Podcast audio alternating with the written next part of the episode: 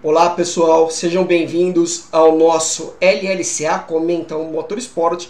Esse programa é um programa especial, um café com Andrei Valério, onde eu pego a minha taça de café, me sento e imagino ao lado de vocês em uma cafeteria tomando o meu café e batendo um papo sobre automobilismo. E no programa de hoje eu preciso contar uma verdade para vocês. Pelo acidente do Senna, eu acredito que meu subconsciente naquele momento me leva a tentar encontrar um culpado para aquele fatídico dia 1 de maio de 1994. E eu acabei subconscientemente encontrando um culpado. E o culpado tinha um nome para mim: Michael Schumacher. De uma maneira muito errada. Porque fatalidades não dá para você encontrar culpados. Aquilo foi um acidente. Mas mesmo assim, deixei de lado meu coração ferrarista durante o período que Schumacher esteve ali na Ferrari, de 1996 a 2006, voltando a torcer para a Ferrari somente em 2007. Porém, nesse período de 10 anos, eu não torcia para nenhuma equipe, nem para nenhum piloto. Porque você ter um coração ferrarista, ou melhor, ser um tifoso Ferrari, é algo que deveria ser estudado de modo aprofundado por psicólogos e experts ou doutorados em comunicação de massa. É uma história de amor absurda, que rapidamente pode se transformar em ódio e um ódio de, de maneira passional. Essa paixão, esse amor, muitas vezes, para não se transformar em uma decepção, nos leva à autossabotagem. Se vocês me perguntarem, você era seguro que a Ferrari venceria a primeira corrida da temporada de 2022? Sinceramente, eu poderia dizer para vocês com todas as letras: não, eu não acreditava. Por isso sempre dizia que a Red Bull era quem tinha a melhor chance. Era um prognóstico mais prudente. Acredito que outros ferraristas não pensariam diferente de mim. Acho que nenhum, salvo Mattia Binotto, conhecia de verdade o potencial da Ferrari F1 75, que estava para estrear no GP do Bahrein. Ele percebeu logo de cara que naquele carro tinha algo de diferente. Nas primeiras voltas de sexta-feira, o carro já parecia quase perfeito. Um carro que era mais rápido que a Red Bull e a Mercedes. Por prudência, eu imaginava que a Red Bull tinha algo guardado e que em certo momento ela ia tirar algo da cartola. Porém, não foi bem assim. O piloto que venceu o Mundial de 2021, Max Verstappen, começou a perceber que o desafio era grande. Na primeira corrida do ano, ele tinha um ritmo inferior aos carros vermelhos de Maranello. Nem Verstappen, nem Pérez conseguia superar as Ferraris, que iam à sua frente.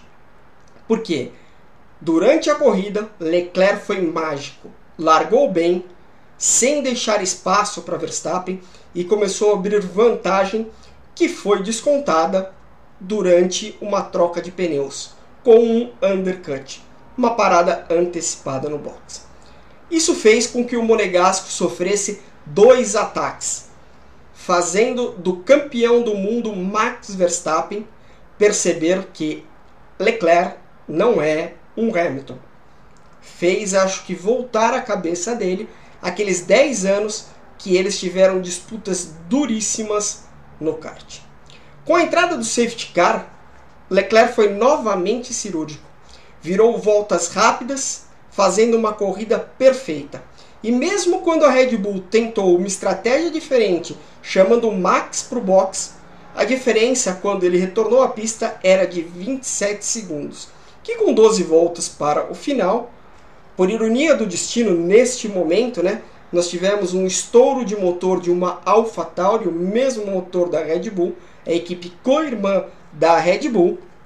A Ferrari foi perfeita mais uma vez e chamou Leclerc para box, colocando novamente ele com pneus zeros na frente. Mas acredito eu que se não houvesse esse safety car e que se continuasse Leclerc com os pneus desgastados, ele venceria a prova, porque era necessário tirar 2 segundos por volta. Um fim de, de prova trágico para a Red Bull, com a saída de Max e posteriormente a saída de Pérez, que trouxe uma dobradinha para a Ferrari após 903 dias sem uma vitória sequer. Grande Ferrari, que mesmo em um mar de críticas soube deixar de lado um carro por um ano, o ano de 2021, onde ela não se dedicou e o máximo que ela acreditava que conseguiria era um terceiro lugar no Mundial de Construtores, ela se dedicou totalmente a esse carro de 2022 com um novo regulamento. Muitos acreditavam que a Ferrari fosse novamente errar. Acreditavam na falta de credibilidade de Binotto, que por dois anos terríveis em nenhum momento desistiu e acreditava que poderia superar essa situação. Mas o time de Maranello foi fiel ao seu elenco. Agora é colocar o coração em paz para que quando tiver momentos difíceis, rapidamente nesses desafios que vão acontecer, as equipes vão evoluir ao longo do ano. Eles vão ter que trabalhar focado em manter a F1 75, tornando uma verdadeira protagonista da temporada de 2022.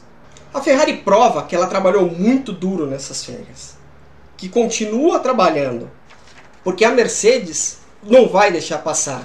A Mercedes não engoliu o final de semana desastroso. E imaginar que a Red Bull também vai deixar passar o final de semana onde ela teve problemas, também não.